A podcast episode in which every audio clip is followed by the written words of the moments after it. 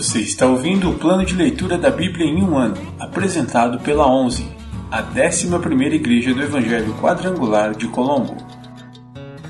Dia 140, 20 de maio, semana 20.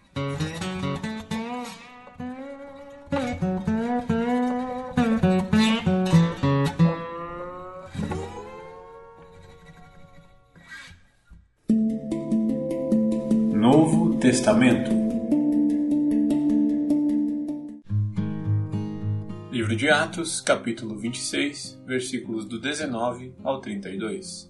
Portanto, rei Agripa, obedeci a visão celestial. Anunciei a mensagem primeiro em Damasco, depois em Jerusalém e em toda a Judéia, e também aos gentios, dizendo que todos devem arrepender-se, voltar-se para Deus e mostrar, por meio de suas boas obras, que mudaram de rumo. Alguns judeus me prenderam no templo por anunciar essa mensagem e tentaram me matar mas Deus tem me protegido até este momento, para que eu dê testemunho a todos, dos mais simples até os mais importantes. Não ensino nada além daquilo que os profetas e Moisés disseram que haveria de acontecer.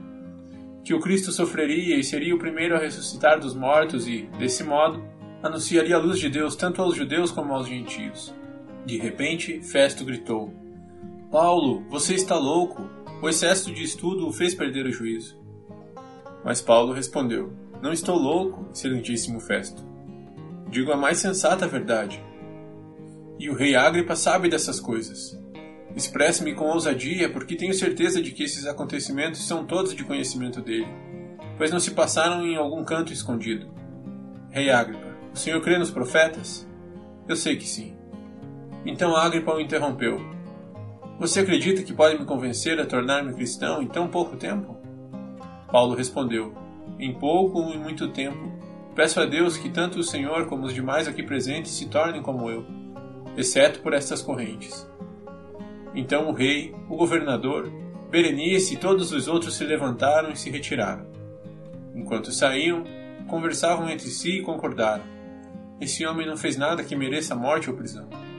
E Agripa disse a Festo: Ele poderia ser posto em liberdade se não tivesse apelado a César.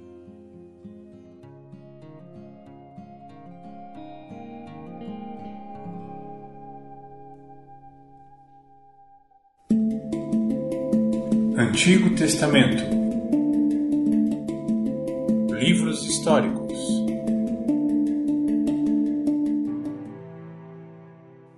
Primeiro livro de Samuel, capítulo 1 Eucana e sua família.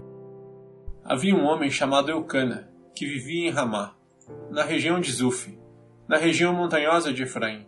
Era filho de Jeroão, filho de Eliú, filho de Tou, filho de Zuf, de Efraim Eucana tinha duas esposas. A primeira se chamava Ana e a segunda Penina. Penina tinha filhos. Ana, porém, não os tinha. Todos os anos, Eucana subia de sua cidade até Siló para adorar o Senhor dos Exércitos e oferecer sacrifícios a ele. Nesse tempo, os sacerdotes do Senhor eram Ofni e Finéias, os dois filhos de Eli. Quando Eucana apresentava seu sacrifício, dava porções de carne à sua esposa Penina e a cada um dos filhos e filhas dela. A Ana, porém, dava uma porção especial, porque a amava, apesar de o Senhor não lhe ter dado filhos. E sua rival a provocava e zombava dela, porque o Senhor não lhe tinha dado filhos. Todos os anos era a mesma coisa. Penina provocava Ana quando iam à casa do Senhor e, a cada vez, Ana chorava muito e ficava sem comer. Ana, por que você chora? Perguntava Eucana, seu marido. Por que não come? Por que está tão triste? Será que não sou melhor para você do que dez filhos? Ana ora pedindo um filho. Certa vez, depois que comeram e beberam em Siló, Ana se levantou. O sacerdote Eli estava sentado ao lado da entrada do templo do Senhor. Ana estava muito angustiada e chorava sem parar enquanto orava ao Senhor. Então fez o seguinte voto: Ó oh, Senhor dos exércitos, se olhares com atenção para o sofrimento de tua serva, se responderes à minha oração e me deres um filho, eu o dedicarei para sempre ao Senhor, e o cabelo dele nunca será cortado. Enquanto ela fazia sua oração ao Senhor, ele a observava. Viu que os lábios dela se moviam, mas, como não ouvia som algum, pensou que ela estivesse bêbada. Até quando vai se embriagar? disse ele. Largue esse vinho. Ana respondeu: Meu senhor, não bebi vinho nem outra coisa mais forte. Eu estava derramando meu coração diante do Senhor, pois sou uma mulher profundamente triste. Não pense que sou uma mulher sem caráter. Estava apenas orando por causa de minha grande angústia e aflição. Nesse caso, vá em paz, disse Eli. Que o Deus de Israel lhe conceda o que você pediu. Muito obrigado, exclamou ela. Então Ana voltou e começou a se alimentar novamente, e seu rosto já não estava triste nascimento e dedicação de Samuel. Na manhã seguinte, a família toda se levantou bem cedo e foi adorar o Senhor novamente. Depois, voltaram para casa, em Ramá. Eucana teve relações com Ana, e o Senhor se lembrou dela. No devido tempo, Ana engravidou e teve um filho. Ela lhe deu o nome de Samuel e disse: Eu o pedi ao Senhor. No ano seguinte, Eucana e sua família fizeram uma viagem anual para oferecer sacrifícios ao Senhor e cumprir seu voto. Ana, porém, não foi. Vamos esperar até o menino ser desmamado, disse ela ao marido. Então o levarei ao Senhor e o deixarei lá para sempre. Faça como lhe parecer melhor, respondeu Eucana. Fique aqui até ele desmamar, e que o Senhor a ajude a cumprir sua promessa. Então ela ficou em casa e cuidou de seu filho até desmamá-lo. Quando o menino foi desmamado, Ana o levou à casa do Senhor em Siló. Embora ele ainda fosse pequeno, também levou um novilho de três anos para o sacrifício, um cesto de farinha e uma vasilha de couro cheia de vinho. Depois que sacrificaram o novilho, levaram o menino a Eli, e Ana lhe disse: Com certeza o Senhor se lembra de mim. Sou a mulher que esteve aqui anos atrás, orando ao Senhor. Sou a mulher que esteve aqui anos atrás, orando ao Senhor. Pedi ao Senhor que me desse este menino, e o Senhor atendeu a meu pedido. Agora eu o dedico ao Senhor. Por toda a sua vida ele pertencerá ao Senhor. E ali adoraram o Senhor. Primeiro livro de Samuel, capítulo 2, versículos do 1 ao 11. Oração de louvor de Ana. Então Ana orou: Meu coração se alegra no Senhor o Senhor me fortaleceu. Agora dou risada de meus inimigos. Sim, eu me alegro porque me libertaste. Ninguém é santo como o Senhor. Não há outro além de ti. Não há rocha como o nosso Deus.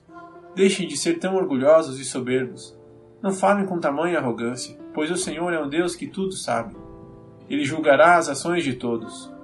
O arco dos poderosos foi quebrado, e os que tropeçam agora estão firmes.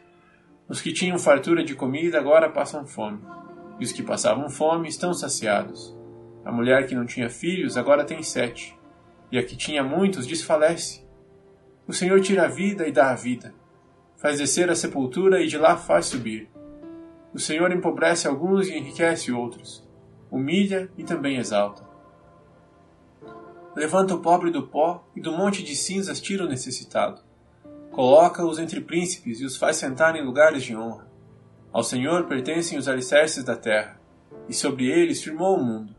Ele protegerá os fiéis, mas os perversos desaparecerão nas trevas, pois ninguém vencerá só pela força. Os que lutam contra o Senhor serão despedaçados. Do céu ele troveja contra eles. O Senhor julga em toda a terra. Ele dá poder a seu rei, concede força a seu ungido. Então Eucana voltou para casa em Ramá e o menino servia ao Senhor ajudando o sacerdote Eli.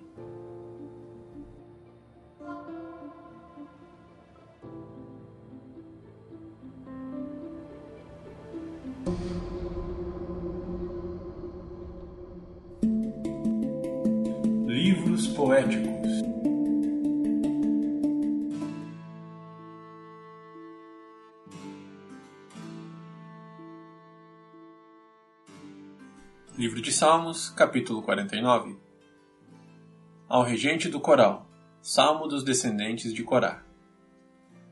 Ouçam isto, todos os povos, escutem, todos os habitantes da terra, toda a humanidade, sem exceção, tanto ricos como pobres, prestem atenção, pois minhas palavras são sábias, e meus pensamentos cheios de entendimento. Ouço muitos provérbios com atenção e, ao som da harpa, explico enigmas. Por que terei medo quando vierem as dificuldades, quando inimigos perversos me cercarem? eles confiam em seus bens e contam vantagem de suas grandes riquezas, mas não são capazes de se redimir da morte e pagar um resgate a Deus. O preço para resgatar uma vida é altíssimo, e ninguém é capaz de pagar o suficiente para viver para sempre e jamais ver a sepultura. Os sábios, no fim, morrerão, como os tolos e os ignorantes, que deixam toda a sua riqueza para trás. A sepultura é seu lar eterno, onde ficarão para sempre. Dão o próprio nome às suas terras, mas a sua fama não durará. Como os animais, eles também morrerão. Esse é o destino dos tolos, embora sejam admirados pelo que dizem. Como ovelhas, são levados à sepultura, onde a morte será seu pastor. Pela manhã, os justos governarão sobre eles. Seus corpos apodrecerão na sepultura, longe de suas grandes propriedades. Quanto a mim, Deus resgatará minha vida e me livrará do poder da sepultura. Portanto, não desanimem quando o perverso enriquecer e sua casa se tornar ainda mais luxuosa. Pois, quando morrer, nada levará consigo, sua riqueza não acompanhará ao túmulo. Nesta vida, ele se considera afortunado e é elogiado por seu sucesso. Contudo, morrerá como todos os seus antepassados e nunca mais voltará a ver a luz do dia. Os que contam vantagem de suas riquezas nada entendem. Como os animais, também morrerão.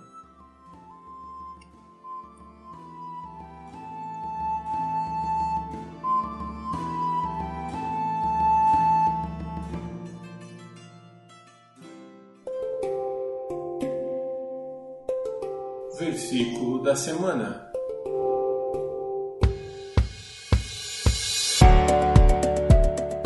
Senhor dos exércitos está conosco. O Deus de Jacó é o nosso refúgio.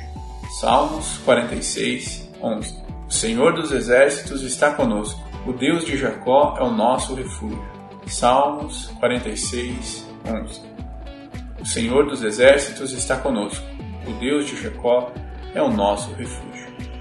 Salmos 46, 11.